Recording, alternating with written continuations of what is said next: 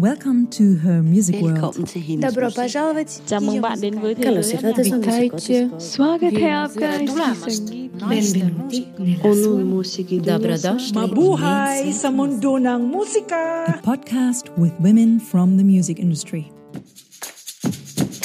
I couldn't figure out a name or what I wanted to call it, and we were just catching up and I said you know, I decided I'm going to do this and management and work with artists, and I'm going to start my own thing. And he said, Wow, you really are a free radical, aren't you? Her first tour in Europe, really, as her solo project, um, she played in France at Bataclan as a part of this Radio Nova night, and she sang Viene de Mi there for the first time. And so I was there with her as her new manager, as a, new manager in general, new manager to her. Um, and she gets on stage to sing the song, and everyone was singing the lyrics to the song. I think music really came to me through travel and culture more so than the music itself. And then it sort of grew from there. Really, when I discovered the whole world music thing, I was like, wait, it's music plus travel. This is it. Obstacles, where do I start? really, we could we could talk about obstacles for many, many hours upon hours. I think there are just as many obstacles as victories, of course. But what she talks about is that every single job, even your most, most dream job, is going to have a shit sandwich that comes with it, right? And also, just in terms of wellness, like, you know, it's it's interesting touring with babies, and it was really a revolution for me because you have to go about things in a different way and a different pace, and everyone has to respect it, and that's how it is.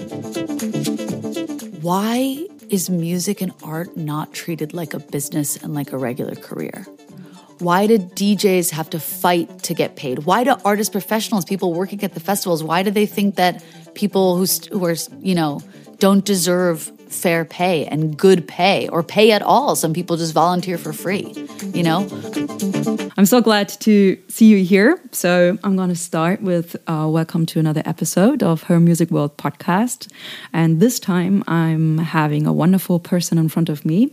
Um, her name is Allie Silver from Free Radical Productions. Do I still say that? Because that's on your webpage. Yes, that is still my company as of today.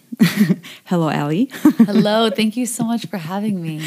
and um, first of all, Free Radical Productions. Can you tell me something about that name? Yes, the name actually came from a good friend of mine, um, Rafa, who's a, a music industry colleague of mine from Wapapura. Um, and I was starting, this was actually 10 years ago. This month is the 10th anniversary of my company, which is really exciting. Wow. Happy Um, anniversary. Thank you. and um, I couldn't figure out a name or what I wanted to call it. And we were just catching up, and I said, you know, I decided I'm going to do this and management and work with artists, and I'm going to start my own thing. And he said, wow, you really are a free radical, aren't you? Oh. And I was like, oh, I am. That's it. so it sort of came from there. It's a name that has been very interesting, actually, because I like this sort of free radical nature of it, of going out there and being a female entrepreneur and having my own business and just sort of going for it. And that's mm-hmm. really what resonated with me and sort of carving my own path and in a sort of free and radical way. But what's interesting about free radicals, and which is a comment I got a lot, is in, when you look at the health world, it's actually something that's not good for your health. Mm-hmm. And also, true. And also, as much as I love my company, it's been kind of a funny name because it's really taken me on a path of burnout, which not hmm. being very good for my health, into wellness. And so part of me was like, oh, I still love this name, but do I want to change the name now? You know, or not? But I just thought it was a funny little wink from the universe that, you know, this thing that can really be such a wonderful gift, but really not always be the best thing for your health because you're running all over the world on tour, burnt out, exhausted, stressed, um, but also like the love of my life at the same time. Um, and yeah, and how that's led me to a lot of my personal and professional wellness journey as well. So it's kind of it's kind of interesting that it came out that spontaneously, but but yeah, for now it's still the name.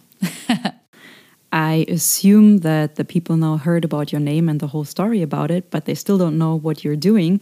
I did some research um, on your homepage uh, that you already mentioned, and there's a lot on there how you would describe yourself. You are a world music artist manager and aficionado. Do I pronounce that right? Yeah, aficionado. Okay. Band therapist, culture connector, logistics ninja, conference creator, and curator, event producer, and women of a woman of the world. And that is the short version that I copied from your website. But reading about everything you do seems to me like a jack of all trades. How do you manage all that with 24 hours a day and you being just one wonderful person? Wow, um, it's a good question. It's a question I'm often asking myself because um, I'm always trying to figure out ways to best do it. But I've, um, yeah, it's it's really a matter of just trying to make it work and working i work a lot in teams even if it's not always okay i have a whole company underneath me because one of the ways i you know i had many opportunities to turn my artist management business into an artist management company and hire staff and take on more artists. But I really realized what I value most is my freedom. Mm-hmm. And I want to be able to work remote and I want to be able to go on tour if I want to. And I want to be able to travel to different areas of the world.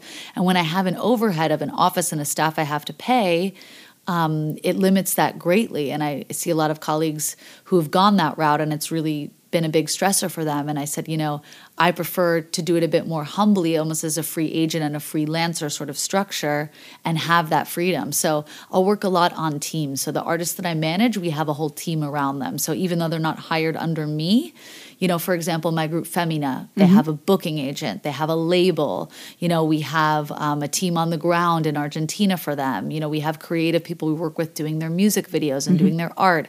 So I'm not handling it all myself, but mm-hmm. I try and make strategic allies and and also that way it's kind of interesting because you can really custom tailor it to each project to really bring together the best team you can for each project and bring in the support you need for each specific project without having it be a massive overhead that you have to take care of all on your own.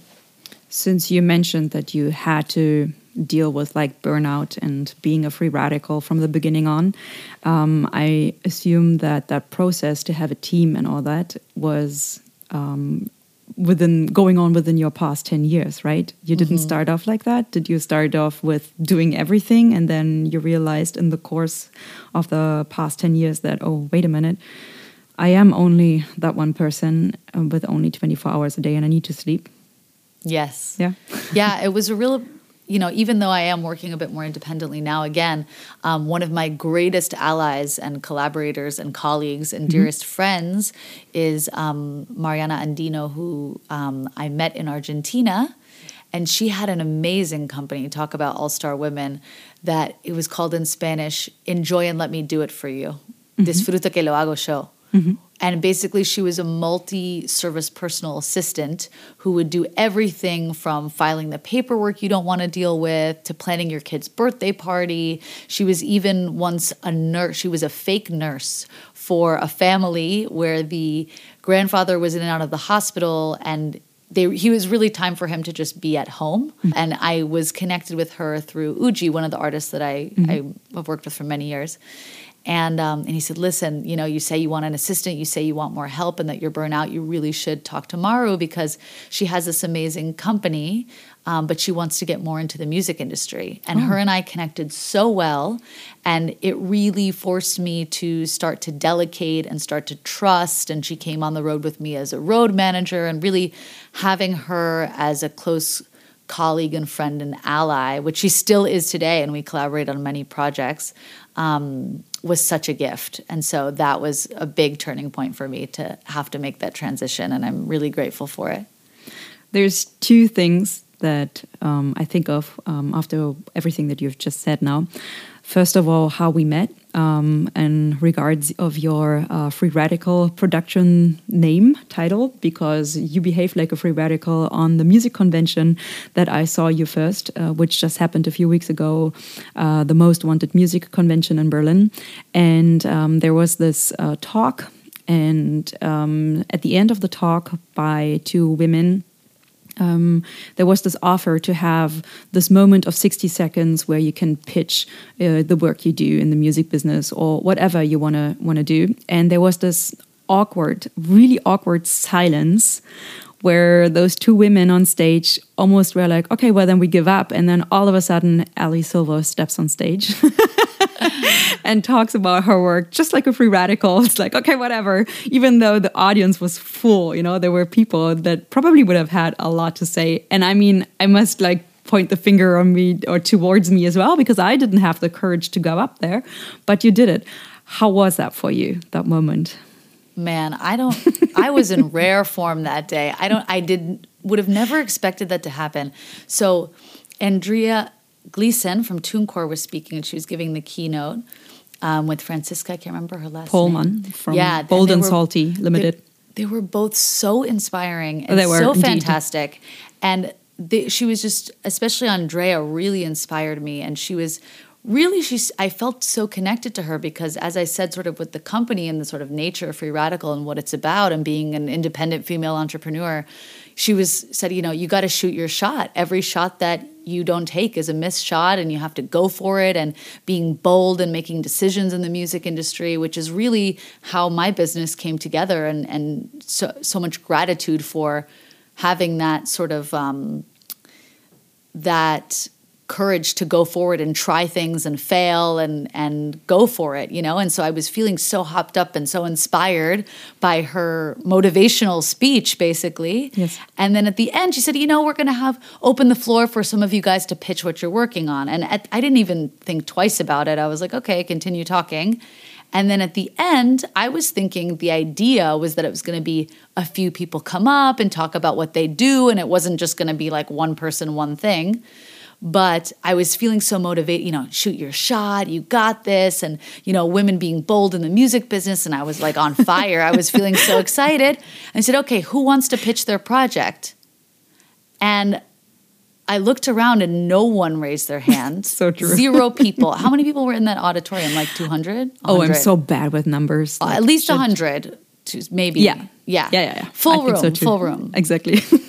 um, and I just it was kind of like my hand went up in the air before I realized what happened. Mm-hmm.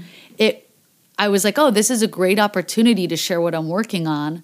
But it was, you know, those moments where your your subconscious kind of just takes over. True. And it there was no thought like, ooh, should I do this? Should I not? No one's raising their hand. My body just kind of acted for me and it was like, boom, hand up in the air. and I was like, wait, what am I doing? What am I? No one else is raising their hand. It's too late. Now I have to go on the stage. Oh man. And I actually love public speaking. I really enjoy public speaking and facilitating workshops and panels and all of that kind of stuff. But for some reason, this moment was so spontaneous. Yes that I just felt like this fire coming up from my chest to my throat. And it was like, don't stop moving or don't stop speaking because if you stop and think about what's happening, you're going to choke and get nervous. Mm-hmm. And so I just went up there, took the microphone, spoke a bit about my band therapy program because um, I also really been excited about that program and wanting to share it with more people. Um, and I was really passionate about sharing it. And I, it was one of those moments. This sounds really silly, but like I kind of blacked out. Like I was there and I was talking, and then when I got off the stage, everyone was clapping and people came up to me, and I was like, "What did I say? What did I say? did I mess up? I hope that it went really. I hope it went well. Everyone seems to be okay with it." And a woman afterwards was like, "Oh, I filmed you," and she sent it to me. I was like, "Okay, I didn't say anything crazy, but your brain just sort of like with the nerves, mm-hmm. your brain just kind of takes over, and you're like, I hope I hope the autopilot did a good job, but it was such an amazing opportunity, and I it, I really connected with a lot of people afterwards, like yourself.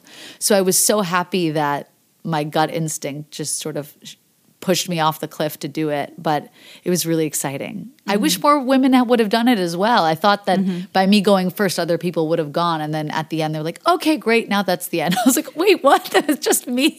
I thought the same, to be honest. Yeah. Um, um, when they said, okay, then that's the show's over, basically, or the talk, I was like, oh, wait a minute. They could have at least given like three people the chance, you know, to go get up. But maybe since it was that long awkward silence in advance and then you made the stage or you took that um, chance maybe they were also like okay if we give it another chance maybe it's going to be again an awkward silence. I don't know what the reason was for, or maybe there was just not enough time for them to do that. But I think it's a great thing that they did that, you know. And uh, for me, it was awesome to hear you, and I think that pitch was perfect, on point, and it was really nice to hear about your work. And of course, I was in an instant intrigued, uh, and uh, I thought I told myself, okay, I need to approach you and um, ask you to uh, join the podcast um, episodes. Um, and yeah, so that's why we're sitting here. So I'm really glad about that. and you know what? Actually, I remember now one of the things that Andrea said, which was the most that resonated with the most, and that I've always believed in and have tried to use as much as possible in my career, and of course, in a humble way, but is the importance of making yourself visible. True. You know, letting people know what you do so they know to invite you. Like if I hadn't gone up on stage, you wouldn't have known about the work that I do or known to invite me to this podcast. So after she had said, you know, shoot your shot, but also m- the importance of making yourself visible, I was mm-hmm. like, did any if anyone's listening and resonating with what she's saying, you would get on stage right now, you know? So Yeah. I just felt the call and went for it. yeah. And I'm true. glad I did for this wonderful opportunity to connect with you as well. Yeah, likewise. I mean, it's also for me a good lesson. You know, sometimes um, um, the greatest teacher is yourself. You know about certain things, and uh, so I think maybe that was also a good moment for you. That was the second thought I had because um, introducing yourself to kind of the work you do and all that, and since you're also a band therapist and you have to deal with um, yeah, all kinds of I think challenges, and also like um, you had um, the woman that you connected with and the ally.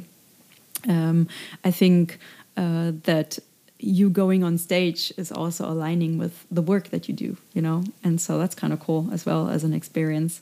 And for me, that was also um, an encouragement to next time take that chance as well, you know, but then we are all different people and then there's some people that are more extroverts and more introverted and then sometimes it's a i think a higher step to uh, do that you know to to to go on stage and do And that it- pitch It depends on the moment, right? Totally. I, I was just really feeling that moment because I was so inspired by what she was saying.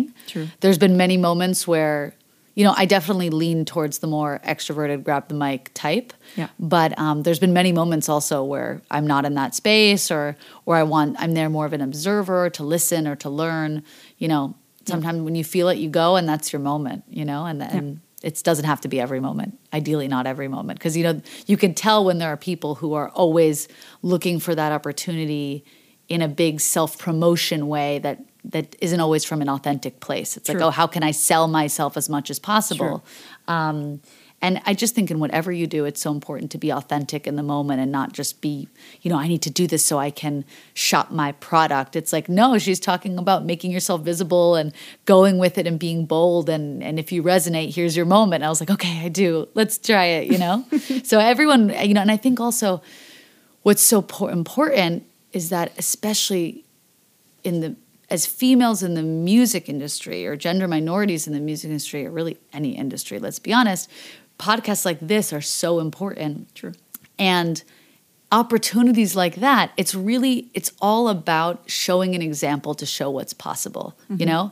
Because i went to because andrea has led her career and then is able to talk about it with such confidence it inspired me to get on stage to talk about my thing which inspired you to talk mm-hmm. about this thing you know? It's it's a chain reaction. So it's really we're all helping each other and inspiring each other. So mm-hmm. the more we, you know, if if there were more time, then maybe other people who didn't have the courage the first time would have then gotten up and would have learned something wonderful about what they do. Mm-hmm. So it's you know we're we're we're all in it to help each other and raise our voices together.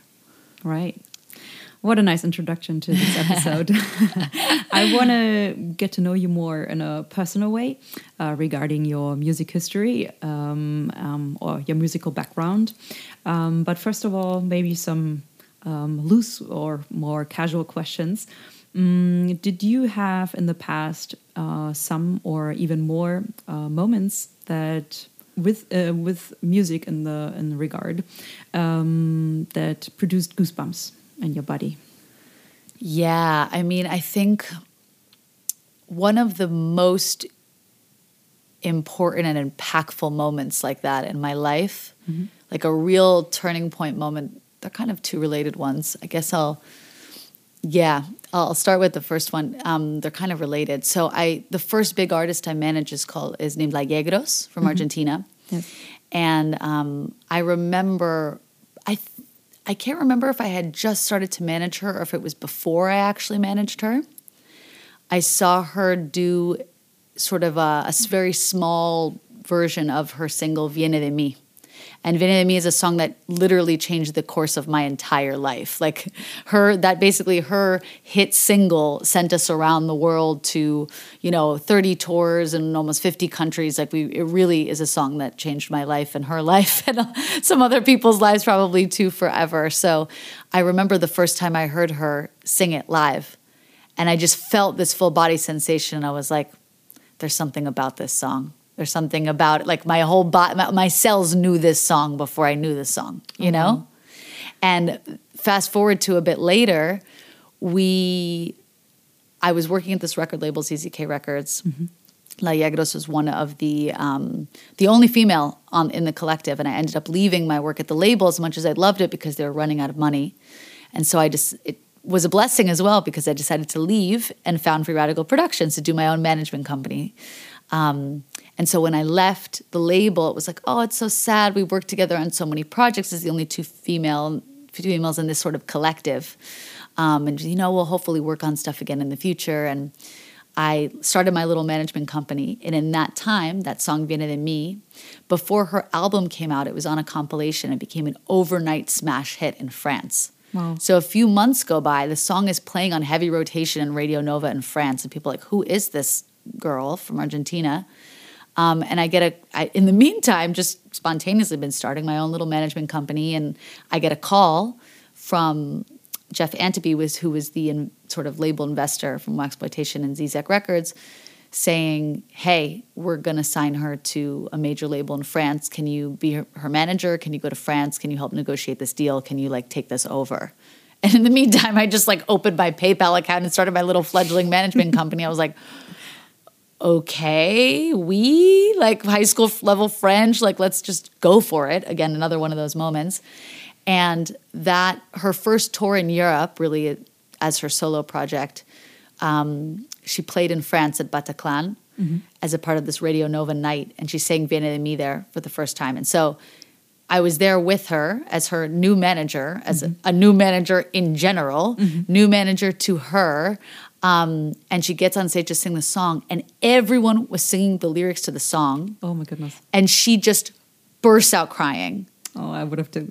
And I'm watching this happen again, thinking about the magic of this song and how she's from, you know, her family is from Misiones in the north of Argentina, very like humble background, you know, and playing this sort of updated electronic music version of the folklore where she's from. And she's singing these songs that are very much, she would tell me, you know, her dream was to just travel around Argentina. And she's here in Paris, first time, everyone knows the word, it's like crowd surfing you know, and just watching her cry, watching the audience relate. And I'm like, that I'm getting goosebumps just talking about it, being like the power of music, the my like anything I can do to be of service to mm-hmm. this creative art, to this creative spirit that's connecting this culture to another one, to watching how on both sides they're freaking out and falling in love with each other.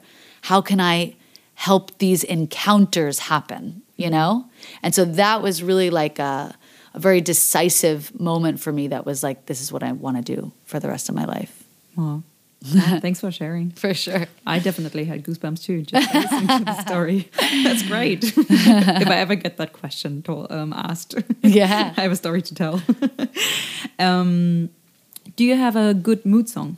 And which one is it? I mean, it can change sometimes, you know. Good mood song. Yeah. Oh, I have a very specific one, and I listened to it today. It's um, "There Is a Mountain" by Donovan. Because it's super. I'm a big Donovan fan because he's just freaky and weird and fun and whimsical, and that song is just so strange and so happy Yes. that I find if you listen to it, you can't really be in a good mood. So a lot of times when I wake up in the morning and I do my little morning routine and I meditate, I did it today. I'll, I'll start the day and just put that song on and just dance around my room or dance around the house or even just listen to it and sort of bop around because I find it it just puts you in such a fun, good place to conquer whatever you need to do that day. If you're like, oh, I'm in a bad mood or I'm cranky or I'm taking myself too seriously, you can't listen to that song without a smile on your face. So it's a helpful tool. We all change when we get older. We have different interests and hobbies and all that. Um, was there, by any chance, any music back then that you listened as an adolescent or maybe a child that, in hindsight, you think about? You were like, "Oh my gosh, what kind of music did I listen to?" That's kind of embarrassing. If not, Well, that's okay too. In terms of embarrassing, I, I mean, some people would think this is embarrassing. I, I'm a little embarrassed sometimes, but um, I was a super hardcore Dave Matthews Band fan. Hardcore, like American jam band era, beanie wearing. I'm wearing a beanie today, actually, in, in that spirit. Um, was like super obsessed with Dave Matthews Band, knew all the words to all the songs, and was just like deep in that catalog and moment when I was in high school. You were not alone. Yeah. Oh, when no. I was in '98, when I was in the states, everybody and like close to Portland, Oregon, I knew so many people that were Dave Matthews Band oh, fans. Oh yeah, it was definitely. I feel like it was like the Grateful Dead of our era. You know, I'm actually also very into the Grateful Dead, but you know, it was like that, that sort of you know, just giant catalog of songs, and you knew all of them. Mm-hmm. That kind of a thing. Yeah, I mean, there are many other more like world music and other influences of things that I liked. I was big into Lauryn Hill. I was big into Manu Chao. Um, but in terms of like, oh yeah, that was my funny high school moment. I think Dave Matthews Band takes the cake. I think I still have a lot of the merch at home in my parents' house in Connecticut. If sometimes if I'm really in a funk or I'm having a lot of anxiety or I'm in a weird moment, I'll listen to some of those songs to put me back in a time Oh, yeah. where none of these issues mattered, mm-hmm. you know, and whatever else mattered at that time mattered. And just as a reminder, like, hey, whatever is really pressing on you right now is not that important because there's other moments in the past, present, and future that where it's not that important. And so I love music's ability to tra- you know when you have those songs as you said that you know all the lyrics or they really remind you of a time and a place they can they're time machines they can transport you to different spaces so i sometimes use them as little time machines to help me get out of where i am if i need to get out it's helpful What does come like? Is there a phrase or a certain part of a song that comes into your mind when you say Dave Matthews Band? Because, like, for me, for example, you mentioned Dave Matthews Band, and the first thing that pops into my head is "Crash into Me." that was the hit that was like the soundtrack of my high school Right.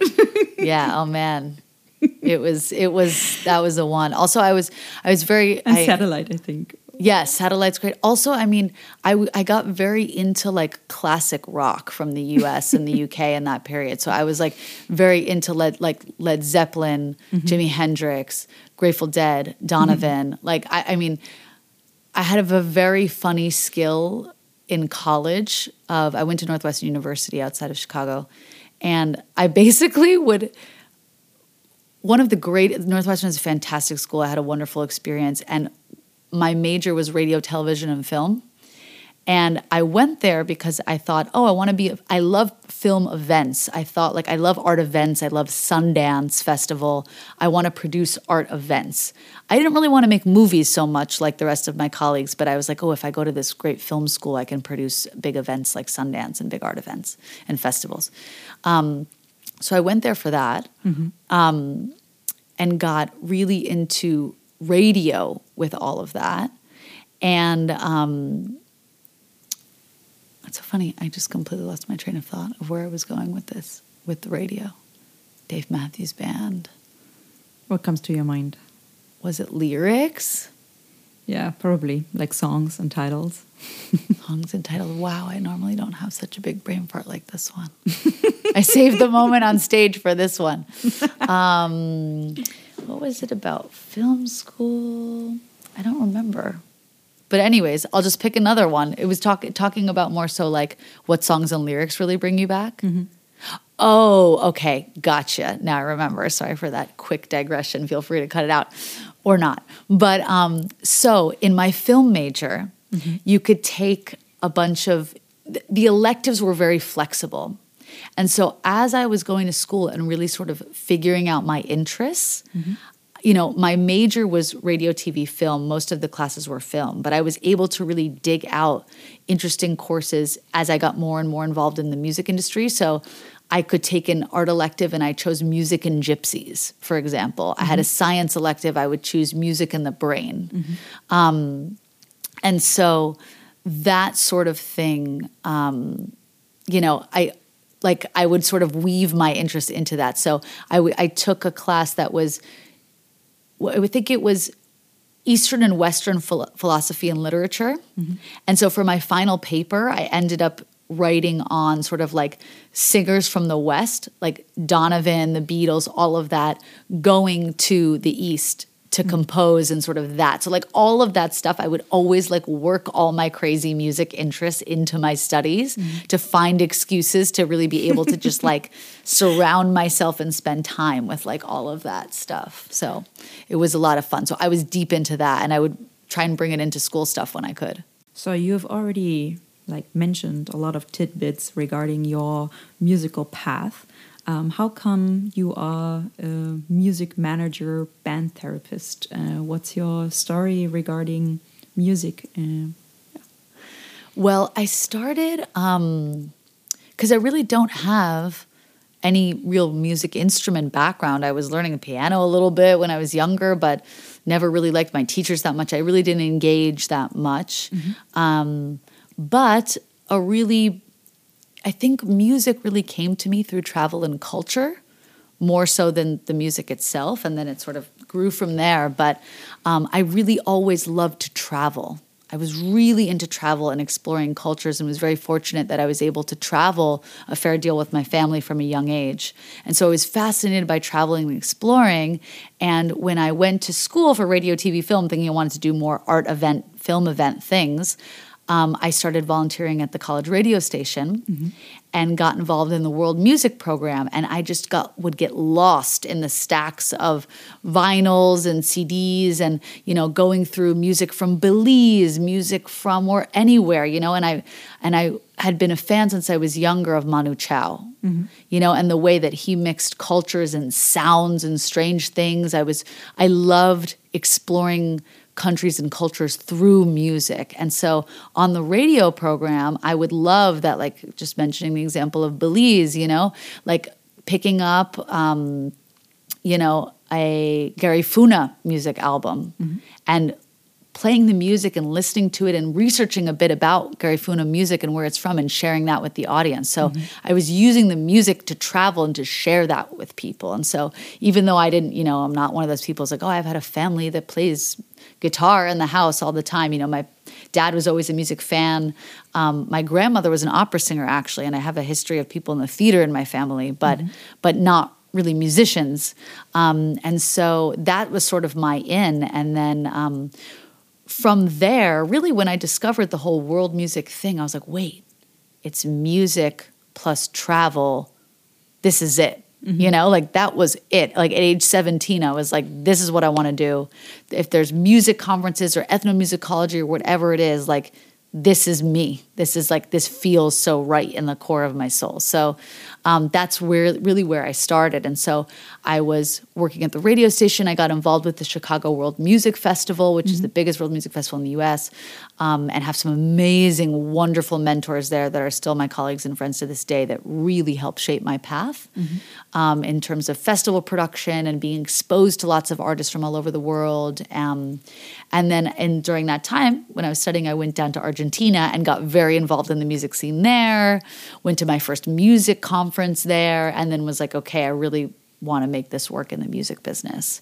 Um, and that's sort of how it started. And so I was working with World Music Festival for a while. I was doing some independent journalism as well. And when I went to Argentina, I started working for this record label, ZZK Records, mm-hmm. that mixes electronic music and folklore music. And I was very interested and passionate about that movement in terms of the sort of resurgence of folk culture in the young people and how they're reinterpreting it. And just being in Argentina in my 20s and just it was absolutely fantastic and wild and spontaneous and you know people were just so open with me you know mm-hmm. it was very it's such a warm place. And, you know, I remember some artists that I loved and was fans of, you'd meet them and they'd be like, oh, you're, you're cool, you're smart, you dedicate your time to the music business, come to my birthday party. I mean, you know, it was very much like they could read you like, oh, are you a cool person who cares about what we care about? My door is open. Be my i don't care who you are. Mm-hmm. i don't care if you're foreign. I don't care you know like you you have a good energy be my friend. Come into this world. And so i really got into this amazing dynamic beautiful music scene and was so warmly welcomed and still am to this day. Mm-hmm. um, even not living in argentina i'm still working with artists from there and very close with many of them. And so really to the credit of the argentine people and their culture uh, was I able to get so deep in. And it became my passion to share that amazing music scene that they shared with me abroad. And so that's how working with the label, I was doing that work. And when I left the label, I was super passionate to keep doing that same work of sharing that music with the world. Mm-hmm. And that's how I got more into artist management. And is that also how you met Femina? Yes, yes. Oh, my girls, I love them so dearly. Um, yes, I Femina I met a bit later on. Mm-hmm. I was first working at the record label and working with a group Lulacruza and La Yegros. Mm-hmm. Um, and Femina, I knew I was a good friend of Toti, one of the the members of the group, and I just loved her and loved what they do and mm-hmm. such amazing people. And we, you know, she would always say, "Oh, you know, it'd be great if you could manage us. They need a manager." Um, but I was very busy with La Yegros that I didn't really have the time. And then as time went on and my work sort of lessened a bit with La Yegros and I was transitioning out of that, um, the space and energy and timing just sort of aligned and freed up. And we were like, okay, let's do this. Mm-hmm. Um, and I still work with them and I, I, love them. I mean, they've gone through a lot of transformations as a group as well, especially in the past few years, becoming mothers and changing the members of the band. And mm-hmm. um, but they're really special. And I uh, sometimes say, speaking about artist management, I want to do it less and less, I always say, because it's like adopting a baby. You know, it's like mm-hmm. really like their, their, career and their artistic life is my responsibility. And I always want to be getting them the best opportunities and being really active. And I find that that can be really draining a lot. Mm-hmm. And so right now, I do a lot of other music industry pro- uh, projects. But in terms of management, I work with Femina and this other artist, Uji, who is half of the duo Lulacruza. That's actually, he's the reason I became a manager in the first place. He was really the one to encourage me and deserves the credit for that. Um, and I really just work with those two because they're like my family and I love them dearly. And like, I will put myself on the line for those projects, you know. Mm-hmm. And every time I'm like, oh God, I have so much work to do for them, or I'm burned out on stuff, and something always happens that brings me back. With those mm-hmm. two groups specifically, there is a magic in them that I feel very called to help share. Mm-hmm. You know, um, really special groups. It is a privilege and an honor to to like work for them and, and serve their creative vision and and be a collaborator in making that happen. So it's like um, at least a 10 year history with you being in the music industry with that work, with all sorts of work that you do, right? More actually. Now it's a lot more. I really need to update my stuff. That's my bad. Um, but yeah, it's been about 17 years now. 17 years now. Yeah. And it all sounds so nice. Also, how you talked about the people in Argentina and with the label and everything so positive and so on. And we both attended the music convention and that famous talk. And um, they mentioned that there is still till today um, at least a 25% gender pay gap. And we are also experiencing challenges as women um, in the music industry um, it doesn't seem like when you talk about that, have you always had good experiences, especially with managing an all female band, or were there obstacles and how did you deal with them? And what kind of experience have you maybe had that transports that 25% gender pay gap? Hello, dear listeners, it's me, Zoey, with a little advertisement on my own behalf. So far, this podcast has been completely produced by me from back to front. If you want to support my work, you can find all the information and links in the podcast description. I would like to point out that a podcast lives from the fan community, so please share, like, and love my podcast for all it's worth, or visit my page on SteadyHQ and become a member. Thank you very much in advance for your applause and appreciation. Yours truly, Zoey. Obstacles, where do I start? really, we could we could talk about obstacles for many, many hours upon hours. I think there are just as many obstacles as victories, of course, um, if not more. But I find that it's always worth it. I find the day that the scale tips, and there have been many times where it's been very close to tipping, I feel like I love my work and I love what I do enough um, that it's worth it. There's actually a really great. Can I swear on this podcast? Am I allowed to say? Sure. Yeah, I'm not sure if you're allowed. Amazing. Um, I'm, I'm very inspired by Elizabeth Gilbert. I recommend to almost all of my clients that they read the book Big Magic, um, which she talks about. You know, she she's famous for writing Eat, Pray, Love, and is known for that. But she really is an amazing thinker. You know, people oh that sort of pop movie, but really. She wrote this book, Big Magic, about how to work in the creative industries that I mm-hmm. think is genius. It's a very easy, light read. I suggest people read it. But what she talks about is that every single job, even your most, most dream job, is going to have a shit sandwich that comes with it, mm-hmm. right? Always there's a shit sandwich. And how you know what you're supposed to be doing is that even when there's the shit sandwich there, you look at the next person and who's like, oh my God, are you dealing with what I'm dealing with? The shit sandwich I have to eat, managing artists and all this stuff we have to deal with and all these obstacles. And you look at them and you say, are you going to finish that? You know, you just are so willing to take the obstacles and willing to take the sacrifice that other people aren't necessarily willing to do because you love what you do that much. Mm-hmm. You know, doesn't mean the shit sandwich isn't there. It is most definitely there and it is shitty, but you're willing to do it because of the love of what you do and the reward that you get from what you do. And so that's really how I feel about obstacles. Um, there have been so many such a menu of obstacles in so many different categories if we're specifically talking about female issues um, you know one of the biggest ones at the root was when i really first started with la Yegros and i had just started my company i was 25 years old i was also like a petite small woman there's something about that physical also that i, I think is like in terms of how people would be like, oh, are you the babysitter? Are you the assistant? You know what I mean? They see like a small frame woman and they're just like, oh, yeah, like you must just be doing whatever or selling the merch. It's like, no, I run this ship. Like, get in the back, you know? So, dealing with other artists and musicians in the band, mm-hmm. like having respect and being like, uh, yes, I'm new. Yes, maybe I haven't done this for so many years, but like, I deserve respect. I deserve to be treated well. I don't deserve to be pushed around. I deserve to be paid well. I deserve to be paid the same, if not more. You know, it's it's um to really I got, really had to get a tough skin, and I'm not someone that that comes naturally to. You know, like you.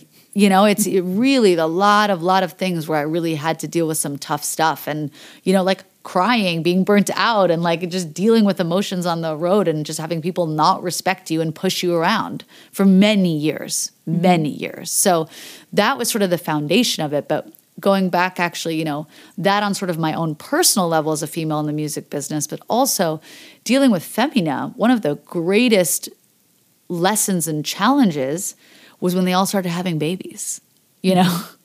As and and it was such a we were actually speaking about this at most wanted music in the mental health panel as well you know? It's such an interesting thing to feel with this band that not only are we colleagues but we feel like a family. We really love each other and take care of each other and they are sisters. So mm-hmm. you're sort of a part of the family. And when one of them gets surprise pregnancy you're like wow i'm so excited for you because you're my this is my family that's expanding but i'm also out of work now for the next six months. And how do i handle that? And who's you know how does that work? The music industry especially with how it treats women there isn't just like oh and if you get pregnant you get pregnancy leave for you and for your team. It mm-hmm. doesn't happen you know? So you know we, i've been on the road with a one year old and a seven month pregnant singer. Even with Lulacruza we were on the road with alejandra's baby you know and dealing with the fact the financial fact like you can't play that many shows when you're mm-hmm. traveling with a baby or a pregnant singer you know? And also just in terms of wellness like you know it's it's interesting touring with babies and it was really a revolution for me because you have to go about things in a different way and a different pace mm-hmm. and everyone has to respect it and that's how it is you know and when i was managing when I was younger with with La Yegros, I was at least like five years younger, at least. Like everyone was in their thirties. She was even older, and I was um, no, she was she was in her thirties also. But you know, everyone was at least five to seven years older than me, and I was twenty five, hitting the road for the first time. Like, let's do this. We can play an extra show. We can camp out at the festival to save money. We can do all these things, you know. And that they're like, wait, what you know and i and i pushed it because i was like young and hungry and trying to make it work for everyone you know? And really at that time when i was hitting my 30s you know was when the babies started coming. And it was a revolution in me in a personal way and with the band as well to be like we have to go slower and it was good for me to go slower too. And at first I was like, oh, but now I won't have work and now we can't play as many shows and now we can't go and record the album like we wanted to. But sort of letting that go and trying to connect with the feminine, connect with the slower, connect with the wellness, connect with the not masculine, got to do everything and get all the money and do as much as we can energy and being like, will the art still work if we come at it from a feminine energy? You know mm-hmm. and that was really a revolution and in terms of you know and it's not solved and it's something that we need to also fight for mm-hmm. like there you know there needs to be it's you know so many women have to choose between being an True. artist and being a mother being a professional and being a mother you know um and those things are not in place you know mm-hmm. pay gap like all these things you know and you know what i think though all of that is there, and we need to really be active on all of the fronts on legal fronts, on activism fronts, on conference fronts, and our own personal day to day fronts in really pushing this agenda forward for more equality and for more care for artists, even forgetting even about just female artists. All artists to not have to run themselves into the ground mm-hmm. to be able to make a living, you know?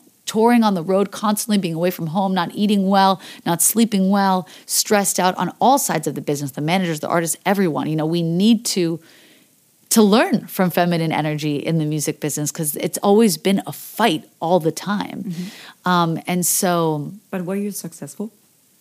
I mean, it's it's a constant journey, mm-hmm. and I think that every step every day is working towards that goal and there's mm-hmm. small victories like when we went on the road with for 5 weeks in Europe with a 1 year old and a 7 month pregnant singer mm-hmm. that was a victory that's a step forward mm-hmm. and from and as an example from that we played a show in Austria in Vienna with Femina and it was so hot it was the middle of summer it was one of those like European heat waves you know and we the last show, Clary, who was pregnant, we had to take her outside because she almost fainted because oh, she's so so pregnant and so hot. You know, she was about to pass out. But and we were able to handle it, and Clary handled it very well.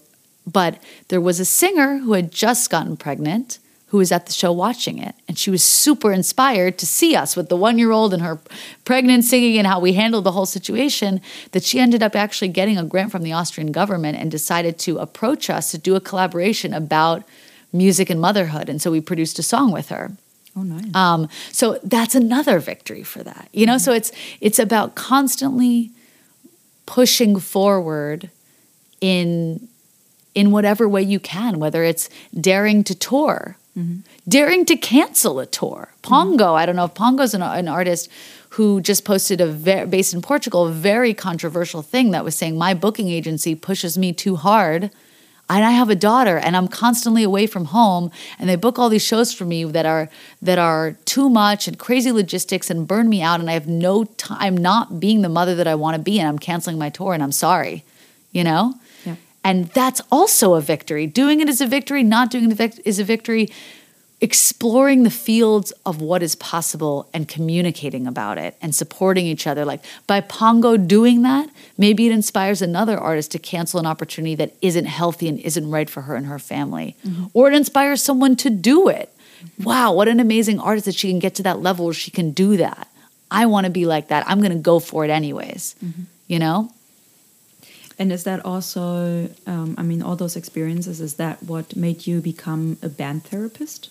Or was yes. that people asking you to do it? Or? Really, both. It actually started less from a wellness point, more from a professional point of view, because. Mm -hmm especially in Argentina in the indie music scene there, when you would take bands from Argentina, send them to Japan, send them to Bali, send them to Australia, send them to Morocco, the word gets out. And then everyone is calling you up saying, "Oh, can we get a coffee and talk about my band? I need a manager. Can you manage me?" And and as I already said, like I, you know, it's like having a child or being in in a marriage. You know, it's a huge responsibility, and I didn't want to manage tons and tons of artists. I really like to be not only for the work, but also very selective with the artists that I work with. That's why I only work with for management 362 right now because my reputation lies on that. I would never manage an artist that I'm not 100% full heart in for and full believing in their potential. And so there's some artists that I think are great, but I wouldn't for me the bar is that high and that's also helped my reputation as an artist professional because say, "Oh, if Allie's managing this band, we know it's going to be at a certain level. It's going to be that special," you know? So um, I was approached a lot and I thought yes, I'm very selective about my roster, but I do want to help these artists and I do have skills and contacts and knowledge that can help them and I and I'm delighted to help them, but I need to figure out a way to do this that it's going to work for them and it's going to work for me and that it's going to be a healthy balance here. Mm-hmm. And so in the beginning I was like, "Oh yeah, I'm just going to get coffee with tons of people." And after it really started to tax me a bit, I said, "You know what? What if it's like a therapy session mm-hmm. where, where we come in we talk about your problems for an hour and then you pay me and you go home. And that's it. And it's not like management where I'm constantly working and thinking about your project all the time. And so I sort of just set it up like that, like, oh yeah, like professional advice, you know, like the like peanuts where it's like losing, you know, advice five cents and you come up to the booth. It was like one of those things where I was like, cool, I'm gonna make a price that's accessible enough for these independent artists and good enough for me to do some sessions. Um, and I never really like publicized it in a serious public way other than just my social networks every once in a blue moon but just the word got out word of mouth. And i just sessions would sort of come in a very free flow sometimes more sometimes less. I've been mm-hmm. asked to do workshops in different places all over the world which has been fantastic. Um, and now especially after the pandemic and especially after my experiences on the road with groups like femina and really realizing how much wellness is at the core of creative processes. Mm-hmm. You know, if you're healthy, if you're feeling good, if you're feeling well, that's when the music comes. That's when the positive things come. And if you're burnt out, nothing is happening, you know? It's or it's not sustainable. Mm-hmm. So, I sort of in my own COVID and personal and professional explorations, I the sessions became less and less about like, okay, how do I get on a Spotify playlist and more like how can I handle the stress mm-hmm. of being an independent musician? You know, how can I look at how can I have the support I need? You know, there's so much DIY these days that really to be able to support artists in their process. You know, okay, well, I can upload it on Spotify myself, but should I release this music video? How should I do this? And really be able to accompany their process is amazing. And I mm-hmm. love it. And I would want to do it all day, every day. I am crazy about it. I love helping artists in that way. So I heard two things that you deal with as a band therapist, one or manager as well. Uh, one thing is, of course, family um, and motherhood. Um, the second one I heard is um, work life balance. Um, what would you say is the third thing that you have always encountered um, as a band therapist that artists or musicians deal with? I think work life balance, basically going back to point two, is like almost organization. Okay. It's like work life balance, but also from them organizing in their head their professional steps that they need to move forward. Mm-hmm. So that's like one of the biggest ones, which is two, which we talked about. But I would say number three is really what band therapy mainly is, is seeing an artist. Mm-hmm. And seeing their potential mm-hmm. and being like, okay, what are these what are the strengths of this person? What are the weaknesses of this person? How can they be in their most authentic self mm-hmm. in their creativity? And how can we turn up the volume on that you know? Because what is so interesting about you know there's so many bands there's so much music there's more and more and more coming out there every day. What's unique about you? What's special about you? And there's always an answer to that because just like snowflakes, cheesy as the example is, we're all different. There's no two alike. No two human beings experience the world in the same way with the same eyes. Mm-hmm. So every artist does have something unique to say. Mm-hmm. Even if it's not your favorite, even if it's not your taste, they do have something unique to say. Mm-hmm. And what is special and unique about what they have to say? So it's about getting to the core of that and figuring out that world, that universe of how they experience life as a human being and as an artist, and defining that universe, even if it changes on the next album, and sharing that uniqueness with everyone. So, like, that's really like the core of what we try and get at in the work that we do together. What would you advise? Because you probably had that before, um, or um, that encounter. Um, what would you ad- give an advice for an artist that is maybe on the brink of becoming not famous, but becoming into that position to be able to afford life via doing their respective art form, but not being there yet?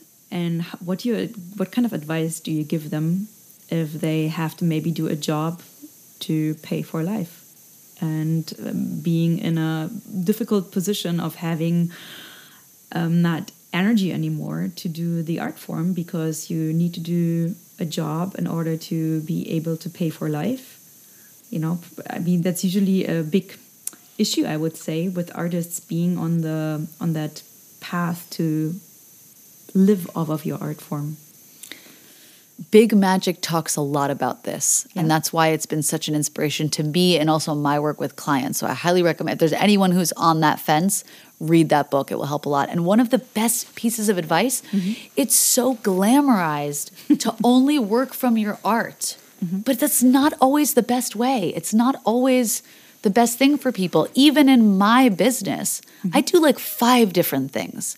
I manage artists, I do band therapy, I give workshops, I help produce festivals and events, I also do tour logistics for bands.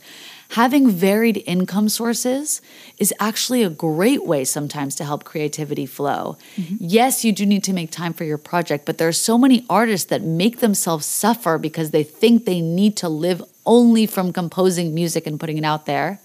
And that's not always the case. And that's not always the best, you know? Mm-hmm. Sometimes having the security to give you the mental stability and clarity and life stability to be able to flourish creatively is really important. So if you are in that space that, okay, I do need to have a day job, I do need to, you know, I haven't fully transitioned to be full time rock star touring artist yet, it's okay. It's okay. Know that that's okay.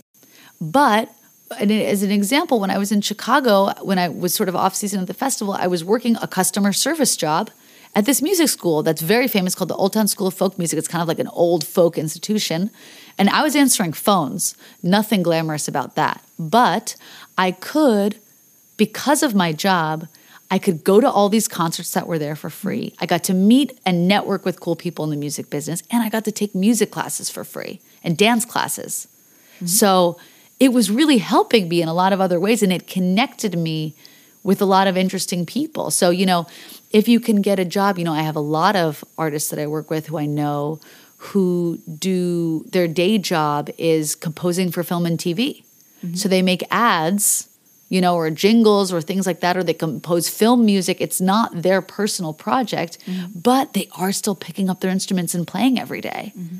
And they make more money you know? So it or it could be you know some people you know working for a music distributor. Mm-hmm. So it's giving you great contacts and then you're also working on your project. Mm-hmm. So when you have projects that can feed into each other it makes the whole thing move forward faster. It's not like oh well i failed because i still need a day job. You know mm-hmm. like remove that from your from that weight from your from your heart and from your soul. Like it's okay and it's can be good also sometimes what have you give a lot you teach you talk a lot uh, about everything regarding music business and help um, your students for example or your bands um, what would you say are the three things that you have learned from the people that you take care of Oh God. um, the most important is to slow down. You know, from Femina, really, that was the biggest one. It was like wellness first. That was the biggest lesson. Um, really having taking care of the wellness and letting the creativity stem from there and not being like go go go masculine energy all the time. That's the way to get the most money in the business done.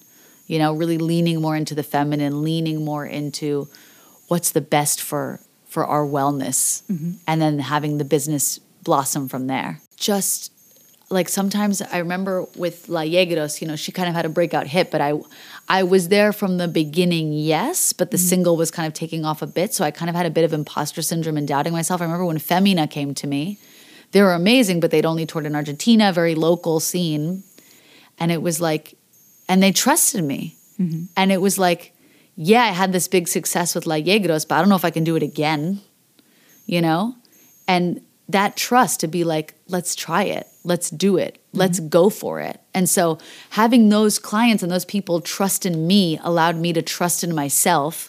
And it happened again, mm-hmm. you know, and we toured the world, like, did really well touring with Femina. It was different project, different venues and different level, obviously, but, you know, had them playing on KEXP and having regular income stream coming from that and having their career blossom internationally in a whole way mm-hmm. in their own style. Um, from that trust. It's like working with teams, you know, when people trust you, you trust yourself. And then, you know, sometimes you need people saying, hey, you can do this. That's how I started managing in the first place. Uji, Luis Maurette, who uh, he has a solo project now, Uji, which I still manage, and he was a part of a duo called Lulacruza. That was the first band to really give me the idea, hey, you should manage us. And really, Luis in particular was like, hey, you can do this. You mm-hmm. know, you've worked at a label, you've worked in a collective, you you know how to do press, you know how to do touring, you know how to do a little bit of everything. I trust you mm-hmm.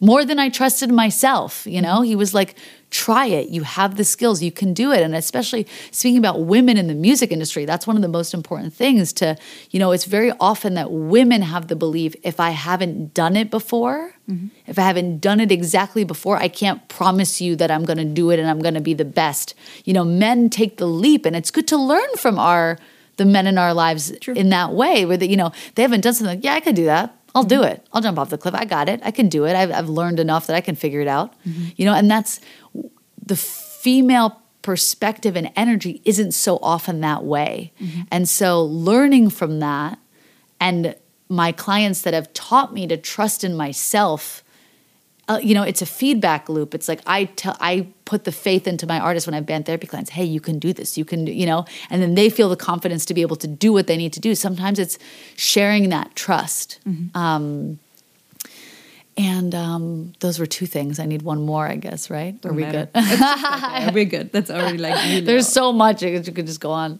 forever and ever So you you started um, you you learned or studied uh, radio, TV, and Film. it? film, and you also had a small show on BBC, right? I had just I just did this one off podcast, or either one or two podcasts for them, um, just as like a sort of an overview of of of uh, Argentine music scene stuff. And do you still continue to do uh, radio shows or podcasts nowadays? Not as much, but let this be a call out there that I would love to do more. So if anyone's interested, hit me up. I used to do it a lot more, and then I just you know got busy with management. I haven't really pursued the journalism stuff as much, but there's something about being on the radio that's really magic because it's that. I loved the role for many years of being like the explorer, where it's like, I'm going to go out there and discover mm-hmm. and curate music and pick my favorites, and then I'm going to go on and tell you about it. Mm-hmm. And I'm going to share my excitement with you about it. And I'm going to share this culture with you, mm-hmm. you know? And I really love that. I love that type of work. But I find now I'm trying to do it in more of the event space. So it's like, okay, how I can pick artists and plan an event with them, you know, that sort of a thing. There's something about that curatorial aspect that really resonates with me. And I just love finding amazing talent and sharing it with people, whether it's radio, whether it's events, whether it's the artists that I pick to manage or, or anything. At the end of uh, the episodes, I usually ask, um, what kind of change would you like to see, especially in the music industry, uh, in the next coming years or decades? I think that one thing you will definitely say is to make it easier for female musicians um, in the music industry so they have a chance to perform and still get money and so on. Um, you mentioned that also legally there needs to be some changes. Is there anything beyond that that you would like to see a change in? You know, we had a very interesting discussion in Most Wanted Music on this mm-hmm. mental health panel. Um, and I guess my biggest sort of burning fight and question is why is music and art not treated like a business and like a regular career? Mm-hmm. Why do DJs have to fight to get paid? Why do artist professionals, people working at the festivals, why do they think that people who, who are, you know, don't deserve fair pay and good pay or pay at all. Some people just volunteer for free, mm-hmm. you know? Why is our creative work that we do not seen and respected as work? A work, B work that deserves regular pay, mm-hmm. you know? Um, and you know, in the same way, you're working a job as a singer, you need to take pregnancy leave. Why is that not paid for? It's it would be an outrage if in any other job you didn't get that, but in music it's not a thing. Mm-hmm. You know, why is it that if I'm working in production I need to fight to get paid all the time mm-hmm. and fight for normal wages and salaries? Like, wh- you know, why is our work not seen as important? It is the work that gives people the spice and the joy and the connection to creativity. Mm-hmm. It's some of the most important work because it allows us to enjoy our life in our free time. Mm-hmm. Why is that not seen as important? Why are there not laws in place to protect that? Why are there not salaries that can give people the ease to do why is it always a fight for freelancers in music and for artists mm-hmm. you know if we had the wellness and the support and the stability to be able to do what we do. Like an amazing example, it obviously has its drawbacks as well, but is in France. France has an amazing system with the intermittence system, where if you declare a certain amount of shows and rehearsals you do per year, the government understands and respects that if you're an artist, you can't sing nine to five.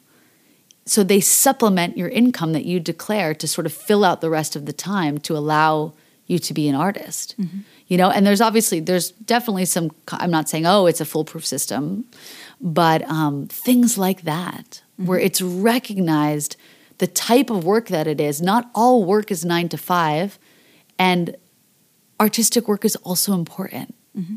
and wellness for that is also important so really like in terms of payment in terms of wellness in terms of really making a healthy foundation for stability for the creative businesses on all fronts. Where do you see yourself in the next five years? You know, it's a great question because I've been thinking a lot about this.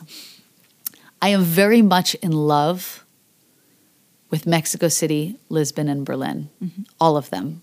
It is my polyamorous relationship is with the three of them, as they like to say here in Berlin, is with with those three cities, and I love them very much. And so I would really love to split my time between those three places. I'm figuring out logistically how that's going to work.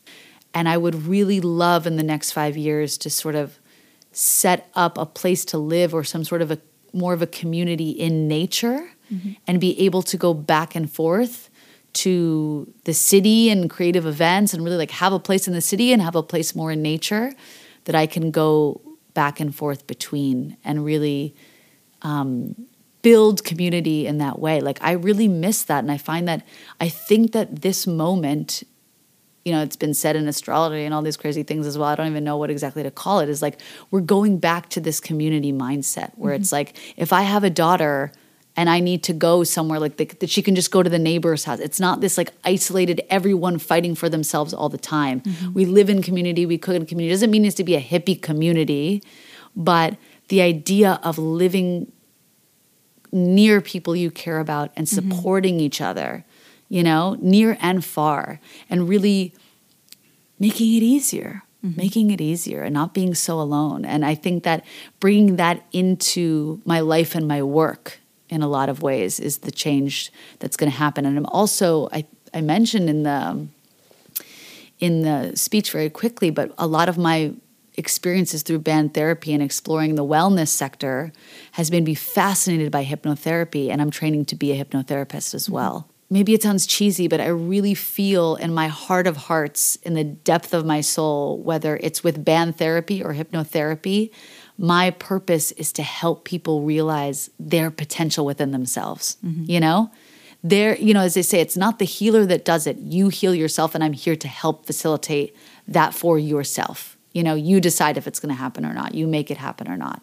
And so I just feel so much humble joy to be able to be of service. Like when you have an artist, like one of my dearest artists, Majo Montijo, Maria Jose Montijo, amazing artist. Everyone should look her up and check her out. She's coming out with a new album soon and she's fire. I love it. Um, you know, we were, when we first started working together a few years ago, she was saying, you know, there are these dream producers from the South American scene, and I write them, they don't write back to me, but I doubt they would ever want to work with me. And I was like, girl, you're so talented. Like, let me connect you with them.